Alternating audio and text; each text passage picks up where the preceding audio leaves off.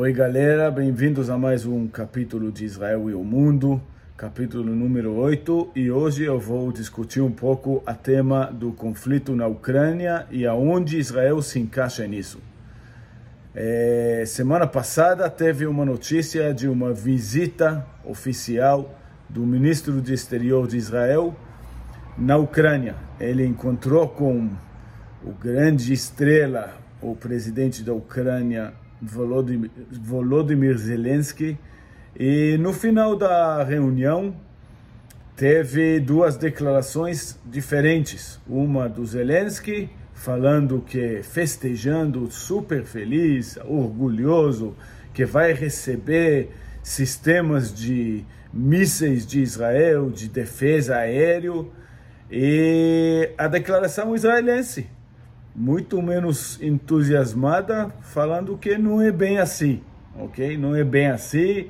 Israel ainda não determinou o que, que vai dar, o que, que não vai dar.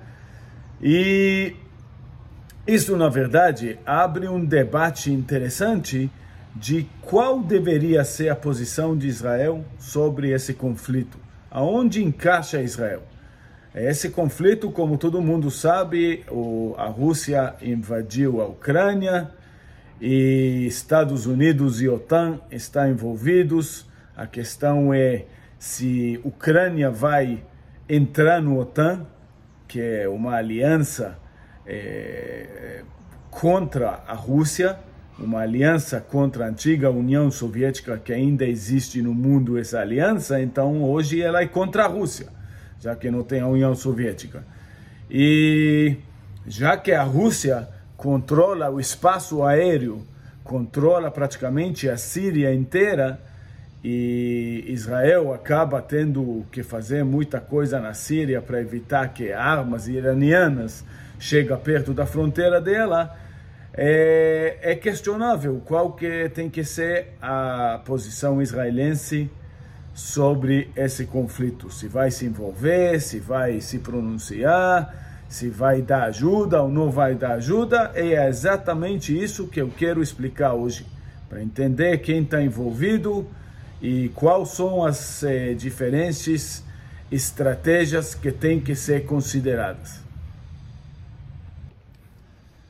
É importante abrir um parêntese aqui e explicar que, na minha opinião, para deixar bem claro, o que a Rússia fez é uma coisa ilegal, invadir um outro país soberano é, é uma coisa ilegal e podemos dizer que também imoral. Eu considero Vladimir Putin, o presidente da Rússia, um dos políticos mais inteligentes do mundo, apesar que eu sei que desde que começou esse conflito com a Ucrânia, Muita gente fala que ele é doente, que ele é maluco, que ele é, é super cruel, que ele.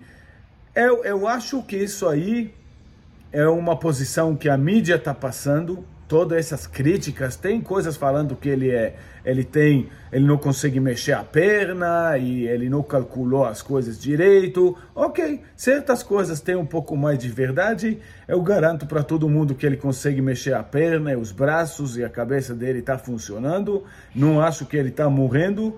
E eu acho que aqui houve uma apresentação enganosa da mídia mundial que caiu na jogada do Zelensky e dos Estados Unidos, da mídia americana, tentando apresentar que o Putin é um maluco e já já vai acabar com ele.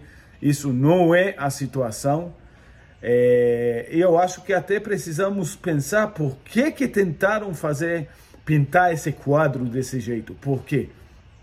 Mas eu queria, antes de qualquer coisa, esclarecer que eu não acho de jeito nenhum uma coisa legal. Não acho que é, os, é, a população a população ucraniana deveria estar sofrendo. Não acho que isso é certo. Não acho que destruir um país é certo. Só para esclarecer isso, porque eu vou apresentar o outro lado da moeda. Então pode ter gente que fala, oh, mas peraí, você está falando a favor do Putin? Não, não é bem assim mas eu acho que aqui houve uma falta de entendimento do mundo de o que está realmente acontecendo nesse conflito. Então, a visão clássica sobre esse conflito é que a Rússia invadiu a Ucrânia e começou uma guerra por causa de absolutamente nada. A maioria das pessoas falaram que é uma é, tentativa do Putin voltar à realidade da União Soviética, expandir a Rússia para voltar àquela antiga União Soviética, para ser um país mais poderoso. É, e, na verdade, isso pinta um quadro simples, né? Temos um grande vilão, que é o Vladimir Putin, é, o presidente da Rússia, invasor, agressor, e temos o coitadinho vítima, que é a população ucraniana, liderado por presidente maravilhoso que eles têm, Volodymyr Zelensky. E aqui nós temos um quadro muito simples. Aonde deveria encaixar Israel numa situação assim? Claro, Israel é um país feito por refugiados, que eh, foi formado logo depois de um genocídio que quase todo mundo morreu é um país que respeita muito direitos humanos, é um país que a gente sabe que sempre manda é, delega delegações para salvar todos os outros países que estão precisando de situações de emergências, de desastres naturais, é, depois de guerra, Israel sempre manda é, delegações para tentar ajudar. Então é óbvio, Israel vai se identificar com, com o coitadinho, contra o agressor e tentar fazer o que puder para ajudar os ucranianos. Mais ainda, é, temos uma situação que o Zelensky fala, ele foi, fez um monte de discurso lá no início, um ano atrás, que ele também é judeu e que os judeus, que são pessoas muito morais, têm que demonstrar é, uma, uma frente unida contra agressor. Não é bem assim. Vamos entender daqui a pouco se o Zelensky é judeu, se a, a, o agressor aqui realmente é a Rússia, se a Ucrânia é tão vítima. Uma coisa eu concordo por todos os lados que o povo ucraniano é vítima nessa história. Já ouvi muitas reclamações historicamente sobre o povo ucraniano. Não acho que o povo ucraniano é um dos povos com a fama de ser os povos mais considerantes do, do planeta, ok? Não estamos falando aqui exatamente do povo norueguês ou de uma comunidade de freiras é, em algum lugar que só fizeram bem na história. Mas isso é, é, é isso é insignificante para a questão que a gente está debatendo, se os ucranianos são gente boa ou não. Aqui temos uma população é, de, de praticamente inocente nesse caso, e temos líderes políticos e forças grandes militares, e sem dúvida a população não merece nada disso. Então, depois de entender a, a narrativa que foi é, colocada pela mídia americana e pela mídia mundial, vamos tentar olhar de outro ponto de vista. Em vez de que focar no Putin como um agressor que começou esse conflito do nada, vamos olhar é, mais em sentido de como era a ordem mundial. É, eu acho que o ponto central para focar seria como o governo Biden está tentando dirigir essa, essa ordem mundial desde quando assumiu o poder nos Estados Unidos. É, esclarecendo isso, aqui a gente teve nessa região a OTAN que chegou até perto da Rússia, mas não chegou a incluir Ucrânia, isso não é por acaso. Teve acordos entre Estados Unidos, entre OTAN e entre a Rússia, a antiga União Soviética, limitando até onde a OTAN pode expandir. E isso foi determinado que a Ucrânia não ia entrar no OTAN, por um simples motivo, para a Rússia não sentir que forças militares hostis a ela, tipo é, bases militares, é, foguetes, mísseis, não vão ser colocados perto da fronteira da Rússia. Como a Ucrânia tem fronteira da Rússia, foi determinado que a Ucrânia e mais alguns países vão servir como tipo uma fronteira grossa, uma faixa grossa que lá não entra essa história da OTAN. Isso seria considerado um, uma ameaça sobre a Rússia e foi é, determinado entre todas as partes que a Ucrânia, independente de que ela quer ou não quer, não vai entrar no OTAN. O governo Biden decidiu mudar isso. O governo Biden começou é, na verdade, isso já começou acontecendo na, na, época do Obama, depois parou na época do Trump, e o governo Biden voltou com força nessa história aí, de cantar, digamos assim, a Ucrânia, de tentar sediar a Ucrânia para entrar nessa, nessa história aí, escolher um lado entre a OTAN e a Rússia. E, obviamente, assediaram para ela entrar o lado da OTAN e, e, e querer ser um membro da OTAN. É, isso foi interpretado como um perigo existencial pela Rússia, pelo Putin. Como isso foi um perigo existencial, o Putin acabou reagindo.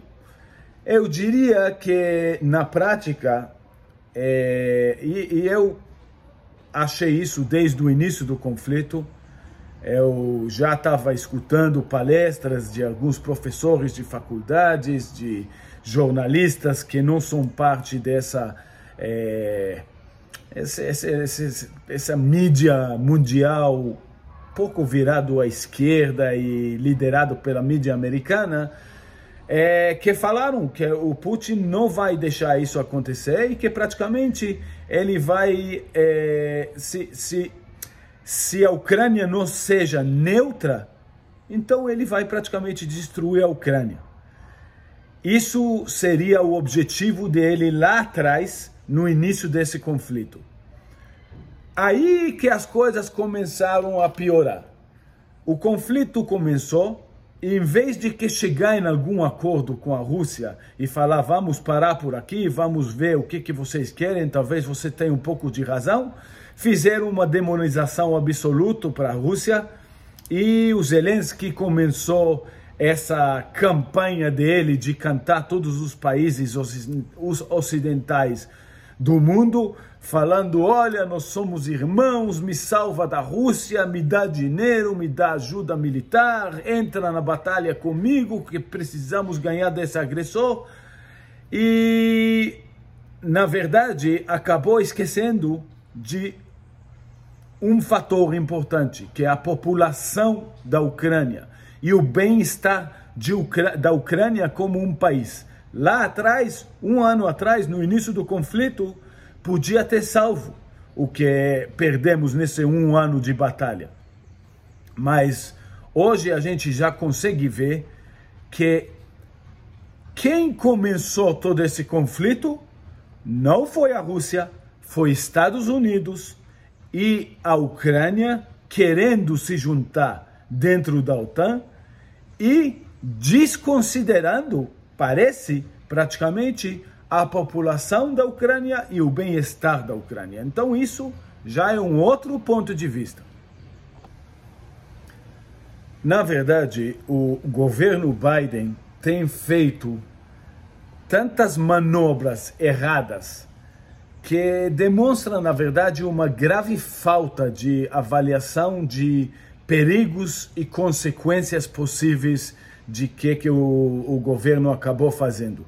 Toda essa jogada diplomática aqui foi muito, muito mal calculado e chegou a trazer o mundo, na verdade, é, hoje, um ano depois desse conflito tá correndo e piorando, estamos no ponto praticamente mais perto de uso de armas nucleares pela Rússia de, desde o do, do final da Segunda Guerra Mundial. O, nesse momento, o cenário mais provável para poder evitar essa escalação, esse, essa, esse cenário perigoso, seria uma vitória da Rússia.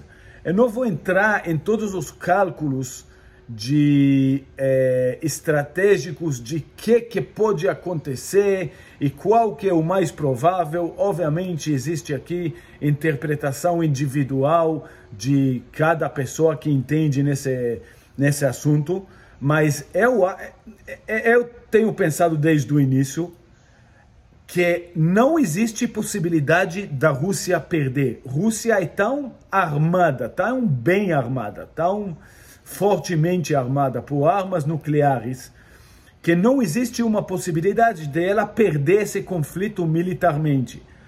Ou ela vai chegar em algum acordo em algum ponto do tempo, ou vai continuar escalando, escalando, escalando até o ponto que ela vai fazer alguma coisa com o uso de armas nucleares e o mundo não vai querer reagir. Isso é normalmente o cálculo estratégico de como usar armas nucleares. Um, um, país que não tem armas nucleares não pode ganhar um conflito assim de alta escala contra um país que tem. É, realmente, se esse conflito tivesse é, tivesse incentivos a ser resolvido lá no início, podia ter salvo a Ucrânia. A Ucrânia perdeu praticamente a metade da população. Está em ruínas. Não tem mais praticamente aquela Ucrânia antiga. Agora, em vez de que ser um país, agora é um projeto de reconstrução. Não tem mais aquela Ucrânia. E a grande questão é como chegamos a esse ponto. Qual que foi, eh, para onde vai agora? E obviamente, aonde encaixa Israel em toda essa história aí, até que ponto deveria se envolver. Como chegamos, então, vamos tentar entender.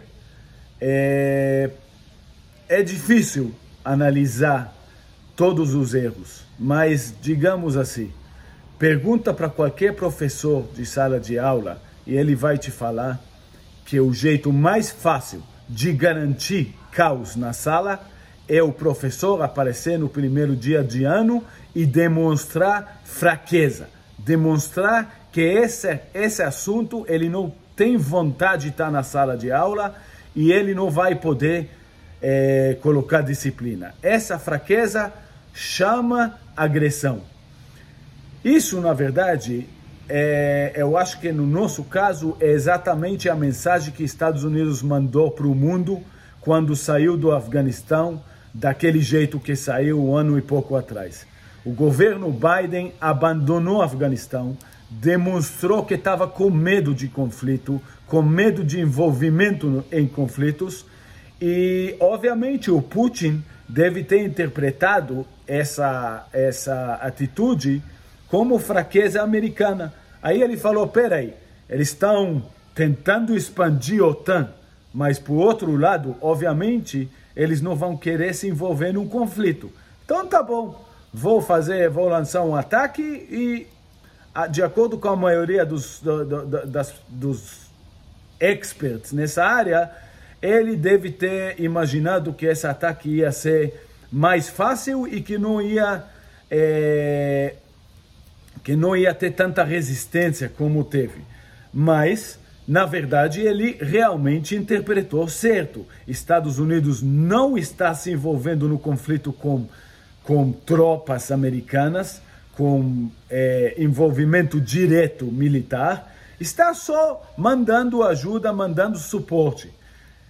É, eu não acho isso engraçado, mas é um pouco, é, é um pouco é, estranho, digamos assim, que todas as armas que Estados Unidos mandou e todo o suporte financeiro que Estados Unidos mandou só acabou contribu contribuindo para a prolongação desse conflito. Não resolveu. Estados Unidos nunca mandou uma arma que podia resolver o conflito ou podia realmente é, colocar a Ucrânia numa situação que podia ganhar. Isso é impossível e Estados Unidos já sabia disso. Então, vamos tentar entender como chegou essa bagunça, o que, que Estados Unidos estava pensando. Dizem que o principal interesse de todo o governo, ok? Não estou falando do governo brasileiro, é tirar riqueza da mão da população através dos impostos e colocar a riqueza na mão de grandes corporações que obviamente depois vai dar doações para os políticos e os políticos vão poder se reerguer, se reeleger, ok? Nesse conflito, se lê nas entrelinhas, consegue ver claramente que isso foi uma jogada que os, o governo americano fez. O governo americano, através da mídia, ficou repetindo e repetindo que temos um grande coitado, um grande vilão, uma, um conflito super importante, que motivos morais nós precisamos ajudar nesse conflito, ajudar os ucranianos, ok? Óbvio, se é por motivos morais, se é tão claro que tem que ajudar, então por que, que você não põe tropas? Ah, por isso nós vamos dar só ajuda financeira. Em outras palavras, é, ajuda em financeira, ajuda em fornecimento de armas. Em outras palavras, o que, que nós vamos fazer? Pegar o dinheiro que vocês, os pagadores de impostos, entregaram na nossa mão através dos impostos e comprar um monte de arma e doar uma fortuna para reconstrução e para todos, é, todos esses projetos aí na Ucrânia, ok? Na verdade, teve dois lados. O primeiro passo, que estamos agora, eu acho, perto de terminar, que é a destruição da, da Ucrânia através de uma guerra prolongada. Então, vamos mandar armamentos, isso custa dinheiro, ok? Então, vamos comprar armamentos e mandar para lá. O que, que é isso? É transferência de riqueza que eu acabei de explicar. E, no final, e isso a gente já pode ver, o Zelensky já está falando nos discursos dele, nós vamos ter que reconstruir a Ucrânia, ok? Quem vai reconstruir a Ucrânia? Obviamente, de novo, envolvimento de é, grandes corporações, grandes, grandes empresas, até o Zelensky já tem falado direto na mídia, JP Morgan, BlackRock, vai ter que reconstruir o país inteiro. Mais um ponto aqui que é, é meio um ponto infeliz.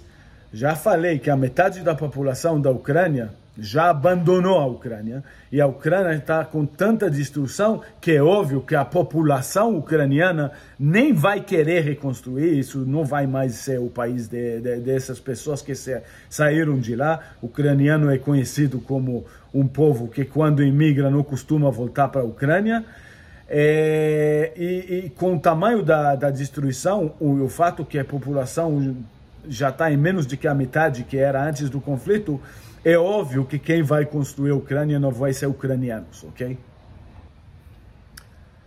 Mais dois pontos importantes é, rapidamente sobre a situação nesse conflito, sobre a realidade tá, tá, que está começando a ficar aparente. Uma é que esse conflito acabou mudando o mapa mundial de poder.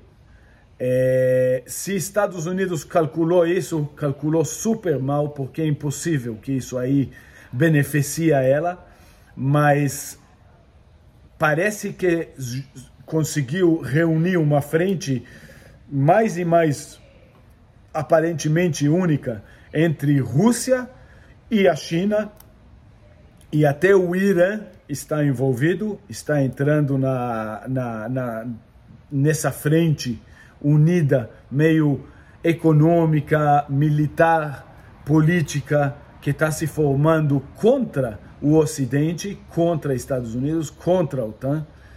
É, isso é um ponto a ser levado em consideração, especialmente pela estratégia israelense, porque se agora quem vai mandar no mundo não vai ser mais Estados Unidos, isso é uma mudança a ser levada em consideração, obviamente. É, Israel, Israel, já tem relações importantes com A Rússia já tem relações importantes com a China e talvez através dessa aliança vai conseguir conter de algum jeito o Irã. Então isso é uma outra história a ser levada em consideração. Segundo ponto é a imagem do Zelensky, ok? Tem que e isso diferente da população ucraniana que não tenho nada contra, mas o Zelensky quando começou esse conflito, o mundo todo olhava para ele com aquela camiseta verde, parecia um soldado, parecia um cara que levantou e do nada e, e, era um grande herói a favor dos direitos humanos do povo dele, mas é, com toda todo o respeito, ou bem pouco respeito que eu tenho por esse cara, é, tá começando. Ah, e outra coisa, obviamente, ele falou que ele é judeu. Então, judeu ele não é, ok? Começamos com isso. Judeu ele não é. Ele aparentemente é de alguma origem judaica lá atrás, que também não é bem claro, mas ele foi batizado também como criança, foi criado como cristão. Então, de judeu não tem nada, ok? Vamos começar com isso. E segundo, é, como alguns sabem, ele é um ator. Ele também tem várias coisas, em vários pontos que ele apoia. É, tem, por exemplo, a Ucrânia celebra. A Ucrânia teve, vamos dizer assim, vários líderes militares, líderes políticos absolutamente nazistas é, no ponto de uma crueldade impressionante. E Zelensky mantém no exército uma, umas unidades é, com bandeiras nazistas, com valores, nomes, hinos, não sei mais o que, símbolos nazistas. Isso não parece atrapalhar ele, o contrário, ele participa em certas celebrações é, que fazem parte da cultura ucraniana, mas o Zelensky especificamente é, não parece dar nenhum combate contra isso. E, e além disso, ele é um ator, ok? Ele vem do mundo da mídia. Então, obviamente, ele tem uma habilidade é, significante para poder mudar o jeito que ele fala, para escolher narrativas favoráveis para ele é, cantar o mundo e fazer cara de coitado e cara de herói. Ele cada dia tem outro cara. Ele estava lá agora nos Estados Unidos recebendo prêmios e falando com o Congresso como pequeno estrelinha que ele é. Ele já adotou até um sotaque diferente, uma voz diferente que serve por essa narrativa que ele está tentando vender. Mas no fundo, no fundo, não querendo zoar tanto dele, apesar que eu acho que ele merece ser zoado, é, é muito claro se você olhar o que, que ele fez aqui. Ele está fazendo uma jogada para o próprio benefício dele, provavelmente financeiro excepcional, assim. É, ele está, sem dúvida, de, de tudo que está entrando lá, ele tem algum envolvimento tanto da parte dos armas para ficar combatendo a Rússia, que conseguiu prolongar essa guerra aí e destruir o país dele, mandar a população embora, mas ele não, ele está super de boa. É, não parece correr nenhum perigo pessoal para ele, né? Ele não está é, indo lá na, no exército, ele não pega arma e não, não enfrenta nada de perigo, o contrário, ele está rodando o mundo fazendo os shows dele para levantar mais e mais dinheiro e ajuda. Isso é uma coisa. E, e não parece aqui, né? Não parece que ele está se importando com o povo. Parece que ele está se importando com ele. Então, isso deveria ser esclarecido. Dizem que o Vladimir Putin tem comentado no início desse conflito que Estados Unidos parece que está disposta a lutar nessa guerra até o último ucraniano. Eu sugiro que a gente comece olhando por esse, esse conflito que tem mais alguém disposto a lutar até o último ucraniano, que é o presidente Zelensky. Então, depois desses dois análises, é, temos o primeiro ponto de vista clássico do coitadinho contra o vilão, e depois, agora, o ponto de vista um pouco mais esclarecido, que bate um pouco mais com os fatos reais que a gente tem visto. É, eu acho que está na hora de realmente entender aonde Israel deve se encaixar em tudo isso, como deveria ser a atitude de Israel já que a gente está vendo que esse cenário tudo, essa, esse conflito inteiro, o jeito que foi dirigido é praticamente uma produção, uma produção cinematográfica. Infelizmente, morreu muita gente, destruiu muita coisa, mas é uma produção de Estados Unidos tentando vender uma narrativa dos Estados Unidos e do Zelensky, praticamente, ok? O governo americano e o que dá para chamar o governo da Ucrânia se juntaram aqui e fizeram uma jogada. É, eu acho que Israel tem que ser bem esperta. Qual que seria o ponto, é, qual que seria a esperteza que daria para usar aqui, ok? Estados Unidos continua o aliado mais forte de Israel nesse momento, ok? O aliado mais próximo de Israel. Apesar que com esse governo Biden está ficando mais e mais distante de Israel e mais e mais hostil, mas mesmo assim a população americana é mais perto de Israel, é, é mais parecido com a população israelense e ainda hoje sem dúvida, Estados Unidos é o aliado mais importante estrategicamente. Então, Israel não pode virar as costas, ok? Israel não pode, é, em relações internacionais, não é uma briga entre duas crianças na escola, que um fala, não sou mais seu amigo, eu vou procurar outros amigos. Não é assim. Então, eu acho que Israel deveria considerar e fazer o que realmente está fazendo, ok? Especialmente desde o, de que o Netanyahu assumiu, que de vez em quando dá uns elogios à, à, à coragem do povo ucraniano, falar do tão ruim, do, do, do, do, tão errado que é a invasão russa, que é verdade, invadir outro país é, é uma coisa ilegal, é um crime, mas não se envolver muito além disso ok? Manter relações diplomáticas e tomar muito cuidado que a diplomacia não passa por uma participação mais ativa no conflito. A Rússia está no controle da Síria. Se Israel e a Rússia entrar em conflito direto, se a Rússia ficar com raiva de Israel, isso vai atrapalhar uma cooperação militar que Israel tem com a Rússia é, dentro da Síria que garante a segurança de Israel e garante que Israel consegue combater tráfico de armas, trânsito de armas eh, iranianos para perto da fronteira de Israel. Então, eu acho que isso seria o, o, o, a estratégia correta. Bate palma para eles, não começa se pronunciando a favor da Rússia, isso é desnecessário, a Rússia também não espera isso, mas não se envolve muito e muito cuidado com esse Zelensky.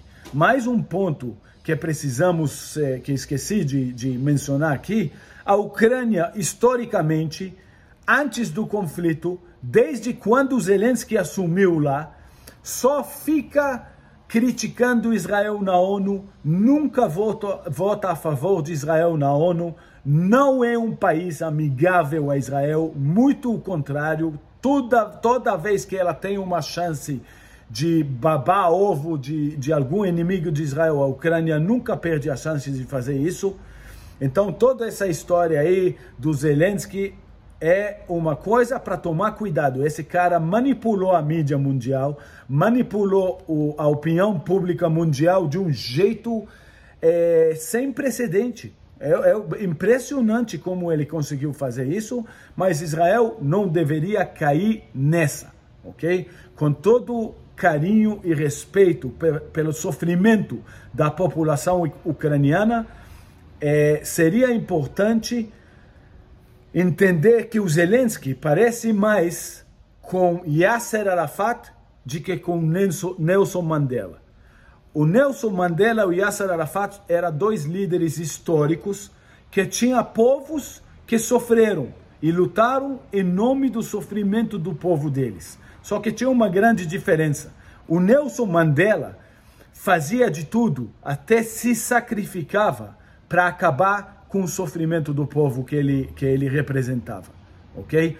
Para acabar com o sofrimento e com a, a, a, humilhação e a desigualdade dos negros na África do Sul e dos negros praticamente mundialmente. Isso é, um, isso é uma conduta admirável, é uma conduta de um herói de verdade. O Yasser Arafat fazia o contrário.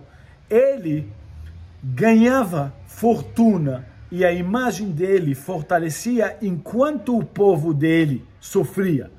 E uh, continua, essa, essa atitude continua com a liderança do Hamas hoje em dia, com a liderança da autoridade palestina também. Já expliquei em outros capítulos que eles só ganham do sofrimento. Realmente, eles representam o sofrimento, mas eles não querem acabar com esse sofrimento, eles ganham. Quanto pior fica a situação, melhor para eles, melhor para esses líderes. E o Zelensky, na minha opinião, não é bem igual o Yasser Arafat, ele não é um terrorista de primeira linha, que nem o Yasser Arafat era, mas ele é um cara que parece que tem interesses no sofrimento do próprio povo dele. Então, isso deveria ser claro no nível moral desse conflito aqui e isso também deveria, é, até um certo ponto, influenciar a conduta de Israel e até que ponto Israel deveria cair nesse papo de coitadinho dele, ok? É, chega até aqui. Espero que eu tenha esclarecido essa questão. Imagino que muita gente não tem pensado desse jeito. É, obviamente, não sou a favor de jeito nenhum de sofrimento de nenhuma população, mas é, eu acho que o jeito que todo esse conflito foi apresentado é muito enganoso. E eu acho que essa análise que eu fiz aqui, apesar que muita gente fala, ah, mas como assim? Mas não. Olha nas entrelinhas, olha nos fatos, presta atenção nos discursos do Biden, presta atenção nos discursos do Zelensky, presta atenção nos discursos da Kamala Harris, que não tem, eh, não, não, tem, não tem uma estratégia para conseguir resolver esse conflito. Tem uma estratégia para piorar a condição da, da, do país da Ucrânia, para continuar moendo a, a, Ucrânia. Então, espero que ficou claro tudo isso aí. É, como sempre, se gostou, manda sugestões, manda elogios, é, para, compartilha o vídeo, compartilha o é, eu tô, não sei aonde as pessoas estão escutando, mas está no YouTube, está na Apple, está no Spotify. Então, continua aproveitando e até o último, até o próximo capítulo.